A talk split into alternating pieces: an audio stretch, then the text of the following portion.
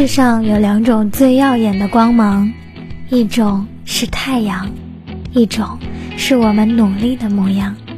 早安，我在广东珠海向您问好，我是小小妍。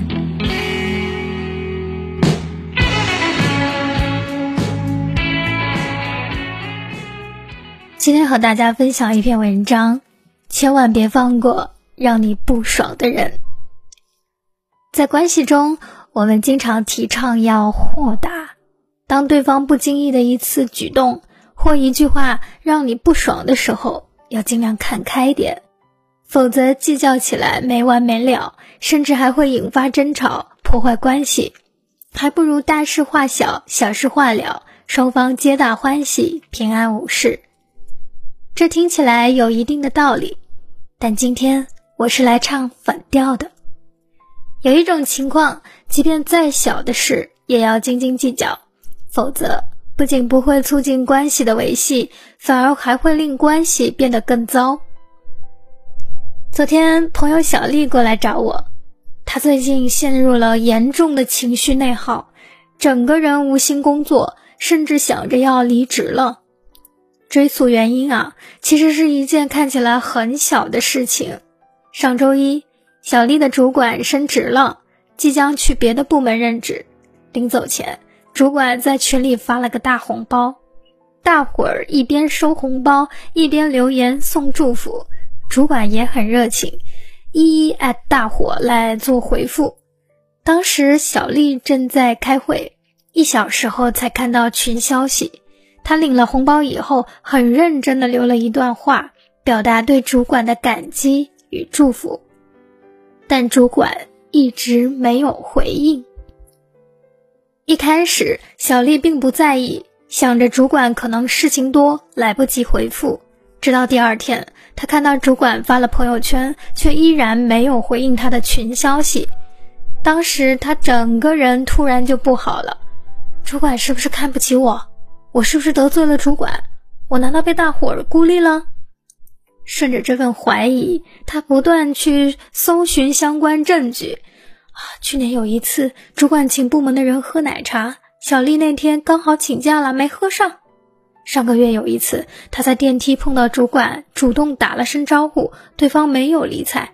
等等等等，当搜集到的证据越来越多，小丽就越确信自己被忽略、被孤立这一个事实。也因此，他一整个星期下来都没办法专注工作，一心想着要离职。我问他：“那你有私下问过主管为什么没回复你吗？”小丽说：“我干嘛要问他？”我又跟他说：“因为他困扰到你了呀。”小丽说：“可这么小的事情，我如果去问他，岂不显得我太小家子气了？”由于是多年的朋友，我很清楚这是小丽一贯的行为模式。在关系中，她非常敏感，常常别人不经意的一句话、一个举动，都会引起她强烈的情绪反应。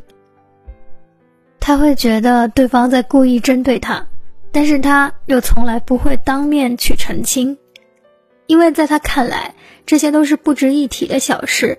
没必要跟对方斤斤计较，但是越不计较，他心里就越难受，越难受，他就越想从关系里逃离，从而导致他常常忍到最后实在受不了了，就跟对方冷战、断联或单方面的结束关系。换而言之，这份看似豁达的处世之道。并没有令小丽的人际关系变好，反而令他陷入孤立无援的境地。精神分析有一个说法：几乎每一段关系中，我们都会不自觉地重复童年与养育者的关系模式，而几乎每一段关系中痛苦的感觉，往往也伴随着童年痛苦体验的重现。在关系中，当对方不经意的一次举动，或一句话令我们产生强烈情绪反应时，通常意味着他无意间激活了我们过去未曾疗愈的创伤。就像小丽，她之所以在关系中如此敏感，是因为他童年时期存在太多未被满足的诉求。小丽三岁的时候，父母离异，妈妈远走他乡，杳无音讯。爸爸性情淡漠，很少回应女儿的情感需求。当年幼的小丽哭着找妈妈时，爸爸甚至还会羞辱她：“你妈早就不要你了，你还找她，丢不丢人？”后来上了小学，小丽终于学会了写信。她费尽周折打听到妈妈的地址，满怀期待地给妈妈寄出第一封信，表达自己这些年的思念。但一直到小学毕业都没有等到回信。上初中以后，爸爸娶了继母，并生下弟弟。从那以后，家人把所有重心都放在弟弟身上，再也没有小丽的一席之地。有一回，小丽早上发高烧，头痛欲裂，但爸爸却赶着去学校看弟弟演出，一直拖到傍晚才送小丽去医院。在小丽的成长过程中，被妈妈抛弃。被爸爸冷落的体验是真实存在的，这些体验带给他痛苦的感受和被孤立的感觉，已经深深烙印在他心里，从而也就理解了为什么他在关系中总是那么敏感，为什么对方不经意的忽视、冷落和冒犯，在别人看来没什么，但对他而言却是致命的。因为这些细微的场景一定会激活他小时候巨大的创伤，比如朋友一句玩笑话，唤起的可能是他小时候被爸爸羞辱的羞耻感；男友没有及时回信息，唤起的可能是他小时候苦苦等妈妈回信的无助感；主管回复别人却不回复他。唤起的可能是他小时候家人重视弟弟、轻视他的无力感。当他理性的要求自己不要去计较时，其实是跟他内心的真实感受割裂开的。如此一来，他头脑里的理性自我就会不断碾压内在的真实自我，形成对立。久而久之，这种内在的压制和对抗会越来越强烈。到了临界点的时候，一点小事就足以把整个人引爆，直到破坏关系。也因此，我提倡在关系中，哪怕再小的事情，只要它引起了你强烈的情绪反应，就一定要学会去计较。因为啊，我们总会在新关系中不自觉地重复旧的关系模式，激活过去未曾疗愈的创伤。只有学会去计较，我们才会有可能完成疗愈。具体如何去疗愈的呢？通过这些年的观察与实践，我总结出很关键的一点：澄清事实。即通过当面对质澄清眼前事件的真相。以小丽为例，她之所以关系受到困扰，是因为误认为全世界都和我父母一样。而澄清事实的意义在于，逐一发现别人和我父母不一样。它能帮助我们对新关系体验和旧关系体验做区分，从而一点点剥离我们过去创伤的无意识投射。另一位来访者是一位传统的家庭主妇，性格温和，不争不抢，但最近她却患上了中度抑郁，情绪低迷，整天无精打采。追溯原因，发现她其实非常敏感。常常因一些小事产生强烈的情绪反应，但他总是惯性隐忍，从不表达，也不表露情绪，压抑久了就变成了抑郁。为什么从不表达？因为小时候他常常经历，只要一流泪就会被爸爸训斥、惩罚的情境，从而令他在关系中总是习惯性的压抑和否定自己的感受。每一次有什么事情发生，都会下意识要求自己看开一点，避免感受带来的焦虑、恐惧、冲击和困扰。在咨询初时，他表现得很克制，常常不知道要说什么，一句话看似简单的话，也要琢磨很久才敢表达出来。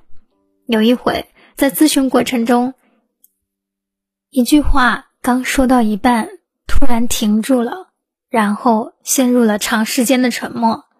咨询师很温和的看着他，鼓励他把话说完。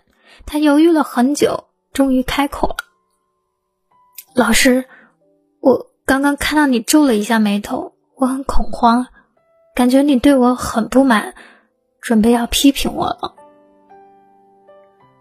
啊，具体说说。因因为小时候，爸爸打我之前都会习惯性的皱一下眉头。你有很好的观察能力，谢谢你提醒了我，我都没意识到自己刚刚皱眉了。我猜，可能是因为我当时在思考。哦，是吗？一开始他并不相信，觉得咨询师只是在找理由掩饰罢了。直到后来，经过一次次暗中观察，他发现咨询师真的有一思考就皱眉的习惯，并不存在恶意。过去跟爸爸的旧关系中，皱眉意味着自己会挨打；如今跟咨询师的新关系中，皱眉意味着对方在思考。当终于确认咨询师跟爸爸不一样的时候，他才逐渐放下防御。开始在咨询师面前坦然表达自己。当内心的脆弱与敏感一次次被咨询师看见、接纳、涵容的时候，他体验到一种前所未有的安全感和稳定感。这就是当一个人在新关系中澄清事实后所能达成的疗愈作用。来到这里，你可能会说，现实的关系中。不是每个人都能像咨询师一样耐心且含容，有时我们过于计较小事，确实容易引起对方不满与嫌隙呀。没错，的确是这样的。这个过程需要我们觉察自己其实是不愿意做，而非是做不到。就像文章前面所讲，是过去的创伤裹挟着你。令你不自觉重复旧的关系模式。如果你愿意选择勇敢的在新关系中寻求突破，我们可以一起来探讨接下来的焦虑与恐惧应该怎么处理。曾经一位朋友跟我分享了他的第一次向上司抗议的感受。那一天，他负责的项目出了一点小差池。其实稍微沟通一下就能解决，但上司那天心情不好，冲他发了火，将他骂得体无完肤。在以往一遇到类似场景，他都会强忍着怒火认错道歉，以求自保。因为他小时候常常因为跟妈妈顶嘴而遭受严厉惩罚，不想重蹈覆辙。但那天不知怎么的，他决定为自己辩驳一回。老大，我为我的工作失误感到抱歉。等下我会写一份检讨报告，但同时我也希望你能向我说一声对不起，因为你的愤怒深深的伤害了我。话音刚落，他的内心充满了忐忑与恐慌，拼命的想退缩。他知道上司多半不会道歉，还有可能将他赶出办公室，甚至辞退他。但奇妙的是。当上司真的愣了一下，并让他出去时，他反而是淡定的。他仿佛获得了一种主动掌握的快感，并感受到了一种从未有过的松弛与解脱。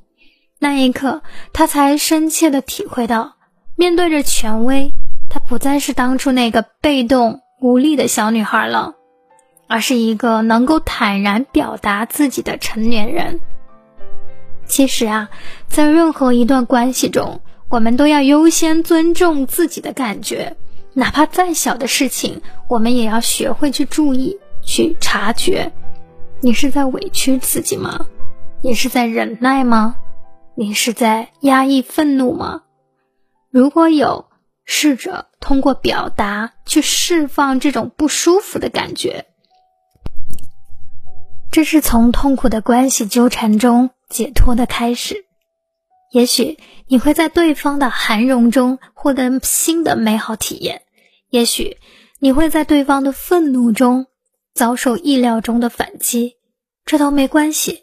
你表达的是你自己的感受，释放的是你自己的压抑，这与对方承接你的感受是两件独立的事情。